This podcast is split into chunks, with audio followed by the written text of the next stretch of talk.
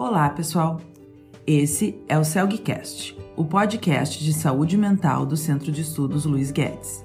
Sou Lívia Hartmann de Souza, sou psiquiatra e junto comigo nesse projeto estão o Daniel Spritzer e o Marcos Sima, ambos psiquiatras e membros da diretoria do CELG. No CELGcast, nós vamos entrevistar profissionais e pesquisadores especialistas em diversos assuntos relacionados à saúde mental. Nossa ideia é trazer conteúdo de qualidade para os profissionais da área.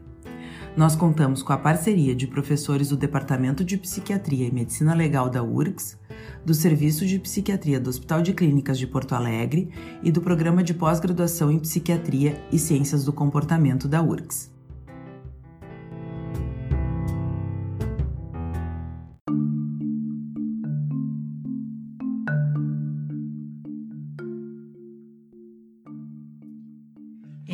É o quarto episódio do CELGcast. Vamos falar sobre a pandemia e a onipotência humana, o impacto no nosso psiquismo. A pandemia do coronavírus colocou em xeque a nossa onipotência. O vírus se espalhou rapidamente. Menos de dois meses separaram o primeiro caso na China do primeiro caso notificado no Brasil. Nesse intervalo, já tínhamos notícia do caos instalado na Europa. Talvez não tão rapidamente fomos percebendo, cada um à sua velocidade, que deveríamos nos curvar diante do vírus. Ainda que de modo relutante e não sem alguma tentativa de barganha, fomos abrindo mão da nossa liberdade de circulação, dos nossos planos e da nossa rotina. Foi preciso aceitar que o que costumávamos tratar como prioridade ficou em segundo plano. A preservação de vida se tornou nossa prioridade. O mundo mudou não sabemos até quando e não sabemos se ele vai voltar a ser como era antes. Tudo isso junto gera angústia, medo e incerteza. Temos sido demandados a ajudar nossos pacientes a lidar com esses sentimentos todos. O que temos a nosso favor são nossos recursos psíquicos para suportar esse golpe em nossa onipotência e encontrar formas de nos adaptarmos de modo a sobrevivermos psiquicamente a esse período talvez até chegando do outro lado mais fortalecidos. Para refletir sobre esse assunto conosco, chamamos três convidados. O professor Rudiero Levi, que é psiquiatra, psicanalista, membro efetivo e analista de data da Sociedade Psicanalítica de Porto Alegre, a SPPA, e da Sociedade Psicanalítica Internacional, a IPA, que é representante latino-americano no board da IPA e ex-presidente da SPPA, além de professor colaborador no Centro de Estudos Luiz Guedes, na área de adultos e na psiquiatria da infância e adolescência. Em seguida, vamos ouvir o áudio da professora Viviane Springs Mondrazak, que é psiquiatra, psicanalista, membro efetivo e analista de data da Sociedade Psicanalítica de Porto Alegre e da Sociedade Psicanalítica Internacional, além de ex-presidente da SPPA e professora colaboradora do Centro de Estudos Luiz Guedes. E por último, vamos escutar o professor Francisco Marshall, que é licenciado em História pela URGS e tem doutorado em História Social pela Universidade de São Paulo e pós-doutorado na Princeton University nos Estados Unidos e é professor titular da Universidade Federal do Rio Grande do Sul atuando no departamento e no programa de pós-graduação de História e no programa de pós-graduação de Artes Visuais.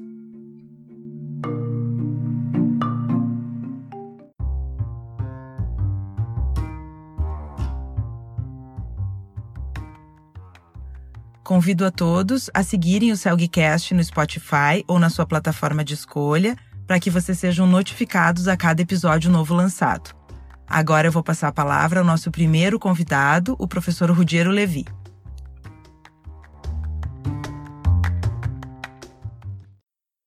Olá, aqui é Rudiero Levi.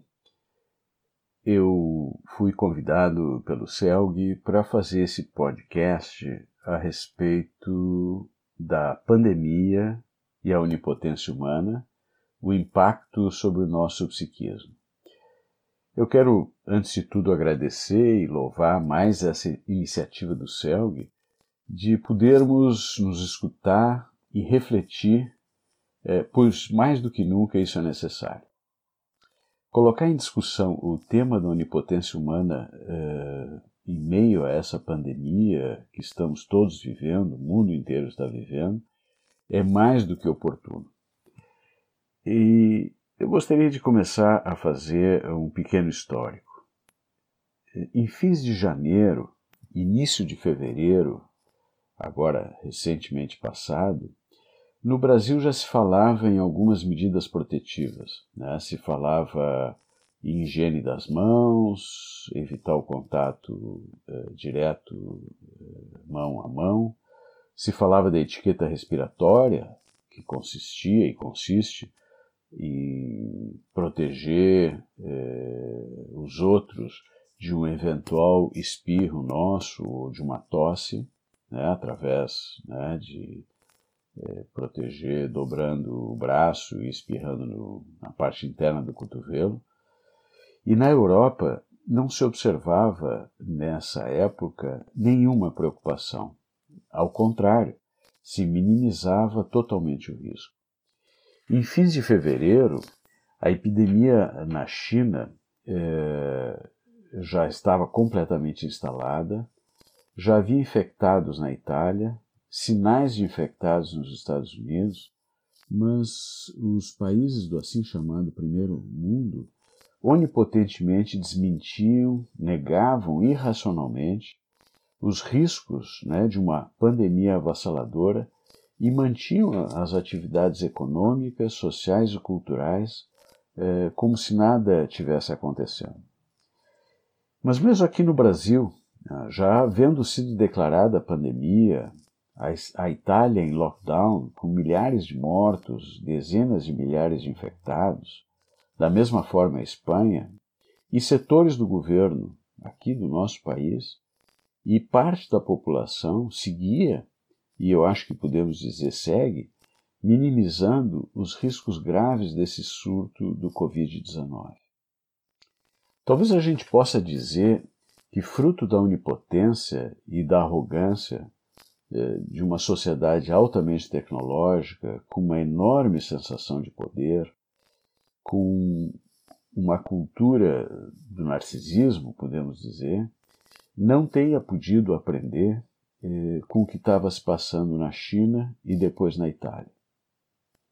Nós sabemos, né, como psiquiatras, psicólogos, psicoterapeutas, psicanalistas, que a onipotência e a sua correlata onisciência impedem o aprender com a experiência, pois o sujeito ele acredita que ele simplesmente sabe, entre aspas, a verdade, independentemente da verificação na realidade se o seu pensamento é verdadeiro ou falso. E claro, nós todos sabemos né, que a onipotência e o narcisismo eh, são defesas amplamente usadas, todos nós usamos, vamos dizer assim, numa escala maior ou menor, mas são defesas eh, que nesse momento observamos sendo largamente usadas contra o sentimento de desamparo e impotência. Mesmo outros países da Europa, a Espanha e a Inglaterra, por exemplo, eh, não podiam aceitar que eles eram tão vulneráveis quanto a sua vizinha Itália e demoraram, eh, talvez demasiadamente, a tomar medidas protetivas de isolamento. Talvez a grande lição que tenhamos a aprender com toda essa situação é que um amontoado de proteínas, né, alguns filamentos de RNA envolvidos por uma camada de gordura, sem cérebro, sem conexões sinápticas, sem nada, derrubou o mundo ocidental matou e está matando milhares de seres humanos e vai provocar uma enorme recessão econômica. Talvez seja essa a grande lição eh, por trás que por trás de todas as construções civilizatórias nós seguimos sendo seres humanos frágeis e vulneráveis. E mais, o vírus nos mostrou também que os nossos preconceitos e nacionalismos fanáticos não fazem o menor sentido. O vírus, ele ignora totalmente fronteiras, cor da pele, credo, religioso, tudo. Nós somos todos igualmente seres humanos frágeis e vulneráveis. E a nossa defesa, na verdade, contra tudo isso, não é a negação onipotente da realidade e nem, enfim, muito menos a negação maníaca, mas sim a nossa defesa é aceitar as nossas limitações, aceitar a nossa vulnerabilidade e aprender que o que vai nos ajudar a sair dessa situação é a solidariedade, os nossos vínculos, eros e o conhecimento. A humildade frente ao desconhecido e ir em busca do conhecimento científico, esse sim capaz eh, de derrotar esse inimigo invisível. Nesse sentido, ao que parece, né, segundo informações de um diretor da OMS, é, nesse momento há mais de 300 ensaios clínicos em andamento no mundo inteiro para descobrir uma é, medicação efetiva contra o Covid-19. Então, se nós temos parte da humanidade querendo negar onipotentemente e narcisisticamente o que está acontecendo, temos outra parte da humanidade, dizer, é, humildemente sentando, admitindo é, que não sabe bem como enfrentar esse, esse inimigo e pesquisando, pesquisando para é, encontrar uma forma efetiva de enfrentá-lo. E ao que parece, já existem alguns eh, resultados em andamento. Né? Já temos alguns eh, coquetéis medicamentosos, ou seja, associações medicamentosas, eh, que, embora não haja nada conclusivo, parece que existe alguma efetividade neles. Já existem outras drogas sendo testadas e se mostrando com alguma eficácia para combater o vírus, o Covid-19. Algumas palavras agora sobre o impacto de tudo isso uh, no nosso psiquismo. Na verdade, eh, estamos todos à prova. Estamos todos vivendo fortíssimas emoções, intensos sentimentos de incerteza quanto ao futuro, vários medos, medo de adoecer, de perder familiares ou amigos, perder pacientes, perder renda, etc são ameaças diversas, é, de várias naturezas. Isso sem falar dos lutos, né? lutos de projetos que estavam em andamento, é, lutos é, de aniversários que iam ser comemorados, casamentos, cursos em andamento e etc. E como todos nós sabemos, o traumático ele se instala quando não se consegue representar uma experiência emocional. Na verdade, a nossa mente e a mente dos nossos pacientes está sendo submetida a um intenso e às vezes esgotador trabalho de representação. E por isso nós cansamos e estamos estressados. E nós cansamos não só porque o atendimento por videochamada, que todos nós estamos fazendo, é cansativo e demanda muito esforço, mas porque a nossa mente está sendo submetida a um trabalho de simbolização, de representação é, enorme. E por isto, mais do que nunca, as psicoterapias, as análises são extremamente necessárias, justamente para processar esse montante enorme de emoções que a realidade tem nos bombardeado. Falar, representar, dar significado às suas emoções, e ao real, que é potencialmente traumático, se torna imperativo nesse momento. É importante é, nós estarmos bem conscientes disso, da importância das psicoterapias e das análises nesse momento, para ter claro para nós a nossa função social nesse momento de crise, além da nossa função é, terapêutica com os nossos pacientes. Além disso, é, em tempos de isolamento social, nos afastamos é, não só da presença física dos familiares, dos amigos, dos pacientes, mas também dos nossos consultórios, escolas, faculdades, da cidade com seu frenesi, e tudo isso parecem é, cenários do passado. É fundamental nós mantermos o registro de que tudo isso existe, de que tudo isso nos pertence e que nós retornaremos a ser quem somos e aqueles que sempre fomos. Eu creio que essa é a mensagem que nós devemos gravar em nós e ajudar os nossos pacientes a compreender.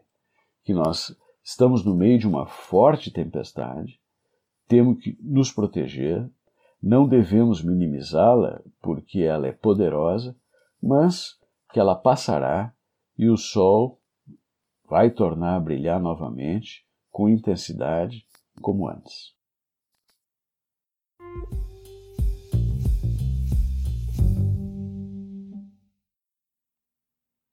Agora vamos escutar a professora Viviane. 2020 certamente será um ano inesquecível. As gerações futuras vão ler sobre a pandemia por coronavírus como nós lemos sobre a gripe espanhola de 1918, com interesse relativo e com a convicção de ser alguma coisa que acontecia naqueles tempos em que a ciência ainda não tinha avançado aos patamares de hoje. Nada que possa nos atingir onipotentemente protegidos. Mas não é exatamente assim que acontece e a realidade teima em desafiar nossos desejos e crenças onipotentes. Freud gostava de dizer que a psicanálise foi responsável por um dos grandes abalos na onipotência da humanidade, ao mostrar a existência de um inconsciente capaz de influenciar e mesmo determinar nossas ações para além do nosso controle. Constatar que era a Terra que girava em torno do Sol e que descendíamos dos macacos, também não foi fácil para nosso orgulho. Que magnitude terá essa pandemia ainda não conseguimos avaliar. De qualquer forma, não é simples falarmos sobre onipotência e seu par inseparável impotência no momento em que estamos vivendo na pele a experiência de sermos impotentes diante de um vírus. Nada muito especial, apenas uma pequena mutação muito bem sucedida, aliás, ao menos do ponto de vista dos vírus, capaz de alterar vidas em todos os planetas e nos deixar na incerteza sobre o que mundo teremos depois. Por outro lado, talvez essa circunstância confira ao tema uma intensidade muito especial, muito viva, e pensar sobre o que estamos vivendo também nos ajuda a elaborar o impacto desse momento. O desafio é como aproveitar as teorias psicanalíticas para nos ajudar nesse processo, sem que isso seja apenas uma coleção de ideias desconectadas da nossa experiência viva. Ajuda a termos em mente que teorias são modelos para nos ajudar a entender a complexidade do psiquismo humano e as formas que ele encontra ou não para processar e encontrar saídas para a multiplicidade de sentimentos que viver acarreta. A bem da verdade, em se tratando de onipotência, não são necessárias situações extremas como as atuais para que sua importância se evidencie. É em torno dela e do que fazemos com ela que gira uma parte essencial do processo de crescimento e amadurecimento. Mas de que onipotência falamos a partir da perspectiva psicanalítica?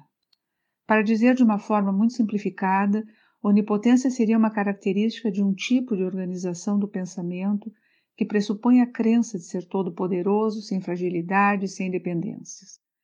Toda criança funciona com esse tipo de pensamento, numa proporção inversa à sua fragilidade.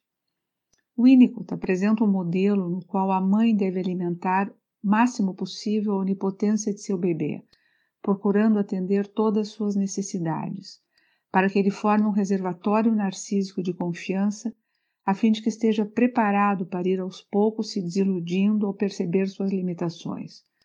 Porque esse é um processo crucial no crescimento, a migração gradativa de uma forma onipotente, autocentrada de pensamento para a percepção da realidade que teme frustrar nossos desejos e expectativas. Na verdade, a onipotência é apenas uma ilusão essencial para que um psiquismo ainda inicial não seja sobrecarregado com as demandas da realidade. Mãe e pai fazem esse trabalho de ir apresentando aos poucos a realidade de acordo com o que a criança pode assimilar em cada fase. Na melhor das hipóteses, esse trabalho segue pela adolescência e conduz ao mundo adulto, onde podemos aceitar nossas limitações, usar nossos recursos, reconhecer que precisamos do outro e pedir ajuda. Mas não podemos nos iludir, esse processo nunca se conclui. Sempre trazemos conosco o bebê que fomos e várias vezes nos encontramos com ele e precisamos ter uma conversa séria. Eu sei que é duro e assustador saber que não temos o poder de controlar a natureza, de definir como o outro vai ser e evitarmos de ser frustrados e magoados. Mas isso é necessário para podermos enfrentar melhor o mundo e aproveitar o que podemos ter, mesmo que não corresponda aos nossos desejos. E por aí segue em infinitos formatos esse diálogo interno. Uma parte mais crescida falando com o nosso bebê. Sempre gostaríamos de reencontrar aquele estado que Freud descreveu como Sua Majestade o bebê. Aquele bebê visto pelo olhar do narcisismo materno-paterno, o mais lindo, que vai ter todas as potencialidades e realizar tudo que os pais não conseguiram. Um ser onipotente. Talvez um dos maiores trabalhos exigidos do psiquismo é justamente esse trânsito em direção à aceitação da realidade, que desafia a todo momento nossa ilusão de onipotência. Mas não podemos nos enganar, o que perdemos nessa trajetória, como já foi dito, é apenas uma ilusão, a de que temos o controle mágico sobre tudo e todos. Voltando ao nosso vírus. O paradoxo é que quanto mais frágeis nos sentimos, mais buscamos saídas onipotentes, fármacos salvadores nos quais queremos acreditar para nos acalmarmos.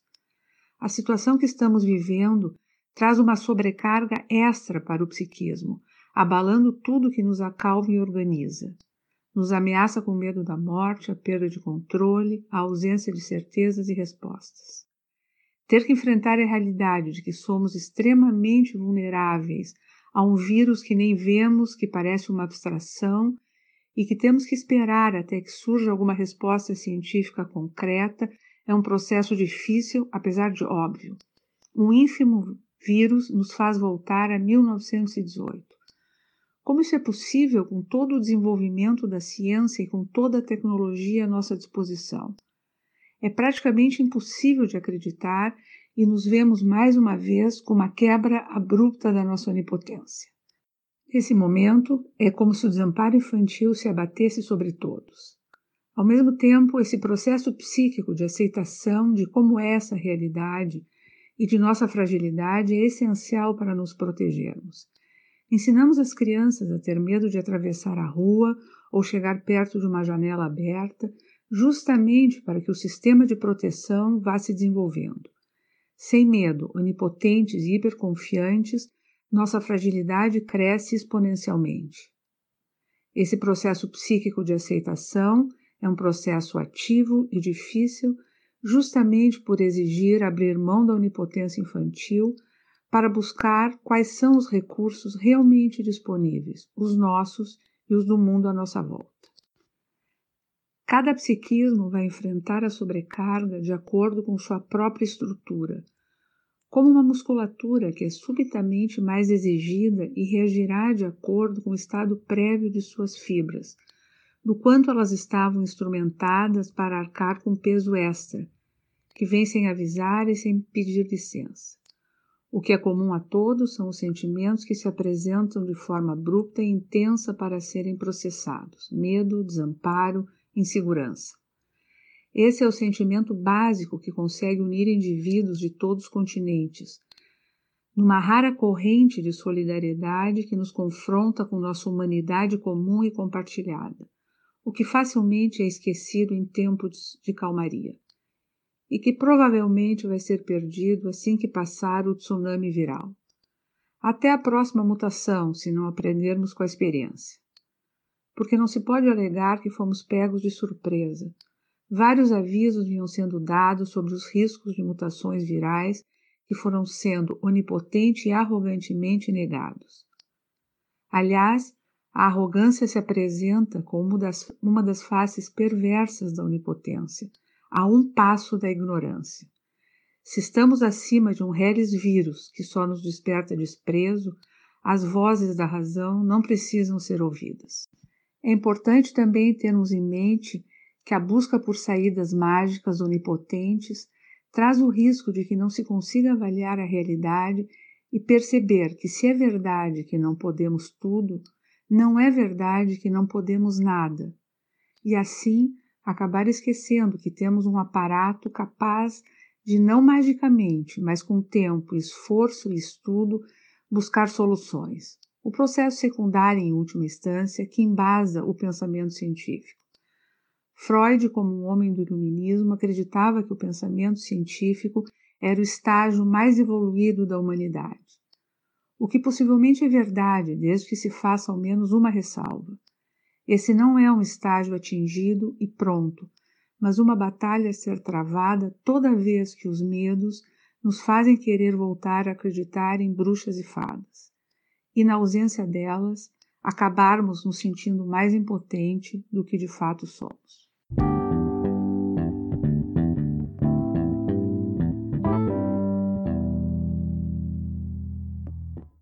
Agora então nós vamos escutar o professor Marshall uh, trazendo a última parte desse episódio do Celgcast. Olá, boa noite ou bom dia. Eu sou Francisco Marshall, cleósofo, ou seja, eu falo do saber Sofia transmitido pela memória cultural, dom de Clio. É disso que nós falaremos agora, da proposta apresentada pelo Centro de Estudos Luiz Guedes é, para esse podcast, a onipotência humana, com imagens da memória cultural, que contém, naturalmente, símbolos para a reflexão. Primeiro lugar, o tema da omnipotência é tipicamente do pensamento teológico, com que, desde os padres da igreja, liderados por Santo Agostinho, e depois seus grandes sucessores, teólogos, no mundo medieval, tentaram uh, descrever beneficamente e magnificamente a potência divina pela qual argumentavam, e daí então as propriedades teológicas uh, da divindade construída pela teologia cristã, como disse desde Agostinho, mas com a continuidade na teologia medieval e moderna, onde a divindade é descrita como tendo os atributos da omnisciência, omnipotência e bondade infinita.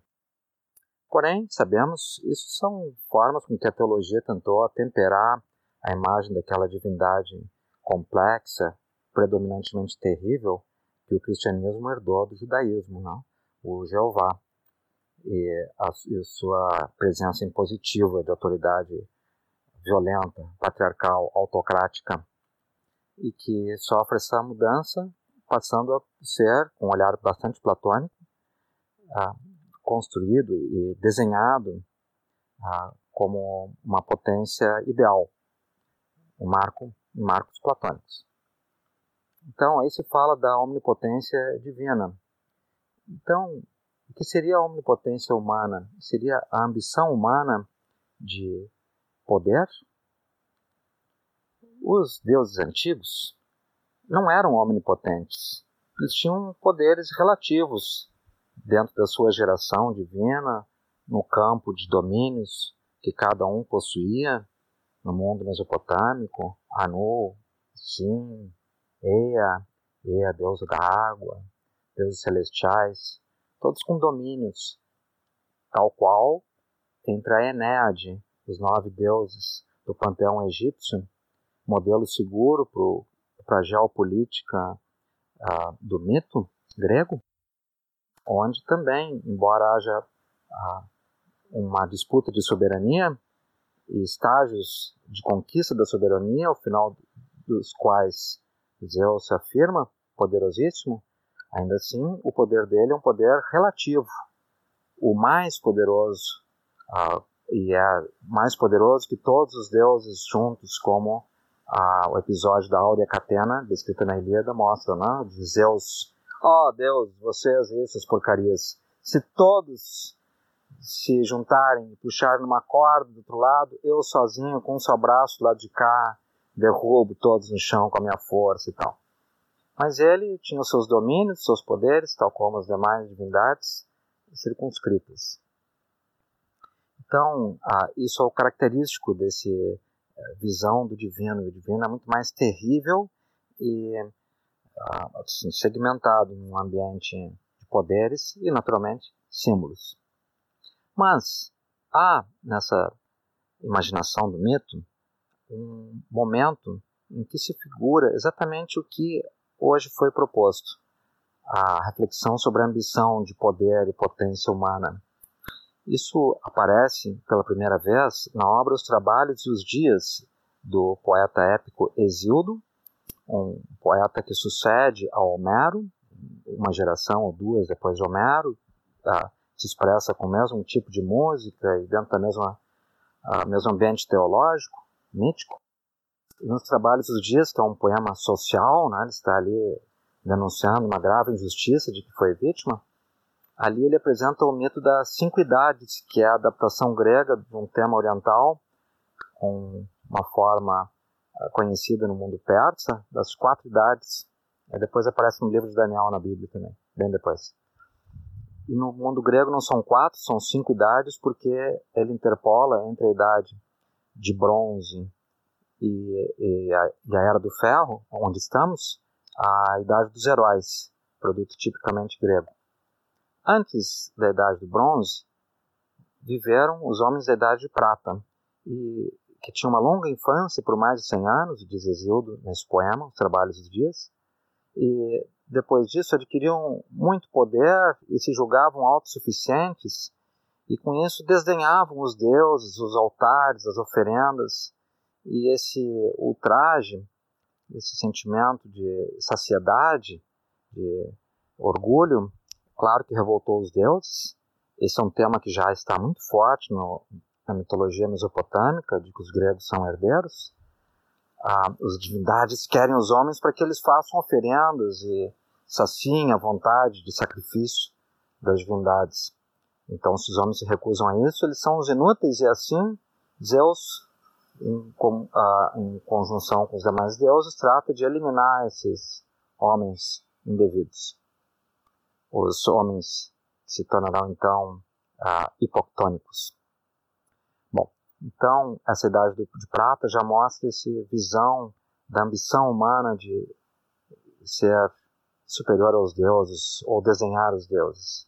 Esse mito reaparece em uma das mais belas páginas de Platão, no Simpósio, ou melhor traduzindo, Bebedeira, ou como é traduzido geralmente, o Banquete de Platão, a fala de Aristófanes, que explica a origem do amor com aquela alegoria lindíssima, extraordinária, que fala de um humano, de um, homens originariamente uh, circulares, esféricos, com quatro pernas e quatro braços, e que tinham então grande poder mobilidade, velocidade, e que com isso então ambicionaram com essa força toda ascender ao Olimpo e tomar a morada dos deuses.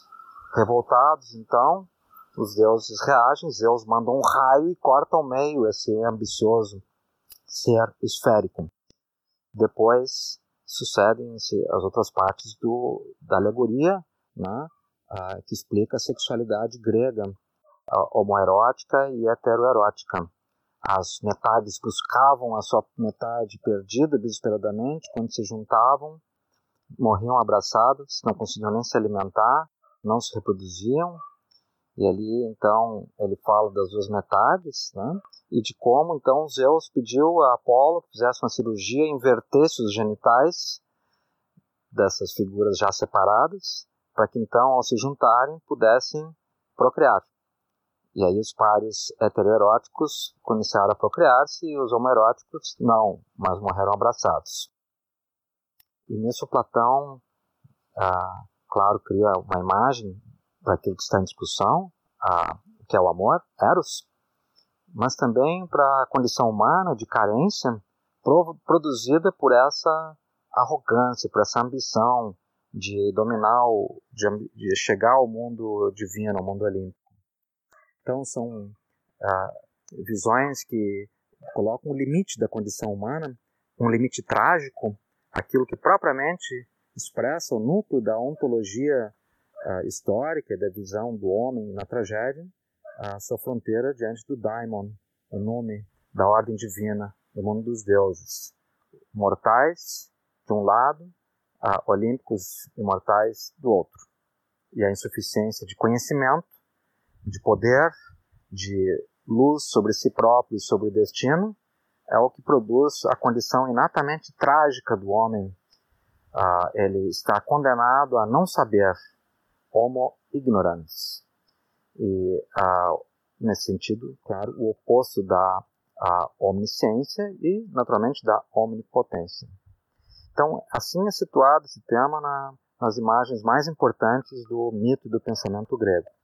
Claro, a ele sucedem muitas outras camadas de imaginação histórica, aquelas vindas do cristianismo e também da era moderna, ah, em que há uma imagem, uma figura célebre dessa ambição, dessa omnipotência visada por omnisciência ou com omnisciência, que é o mago em grego, goes, que vai se eh, cristalizar na figura uh, predominante no imaginário erudito e místico da era moderna, fenômeno fortíssimo entre o século XV e o início do XVIII, conduzido pela alquimia, o mago hermético.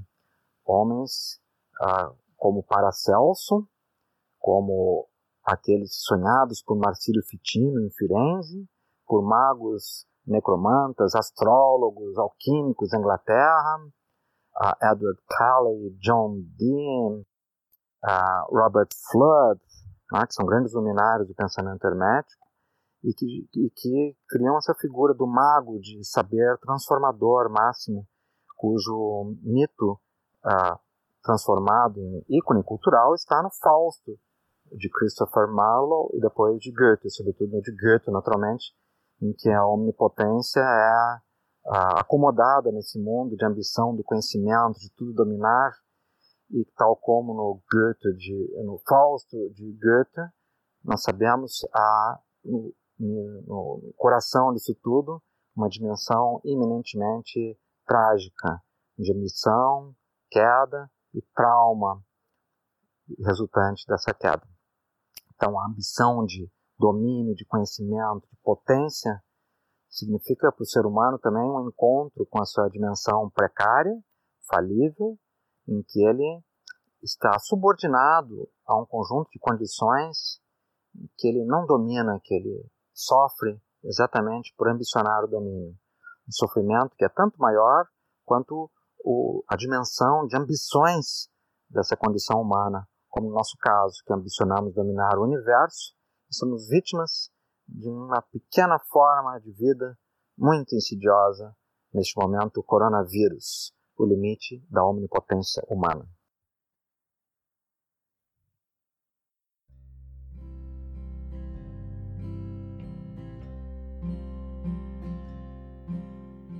Esse então foi o quarto episódio do Celgcast em que a gente refletiu sobre a onipotência humana em tempos de coronavírus, com as contribuições maravilhosas desses três ilustres convidados.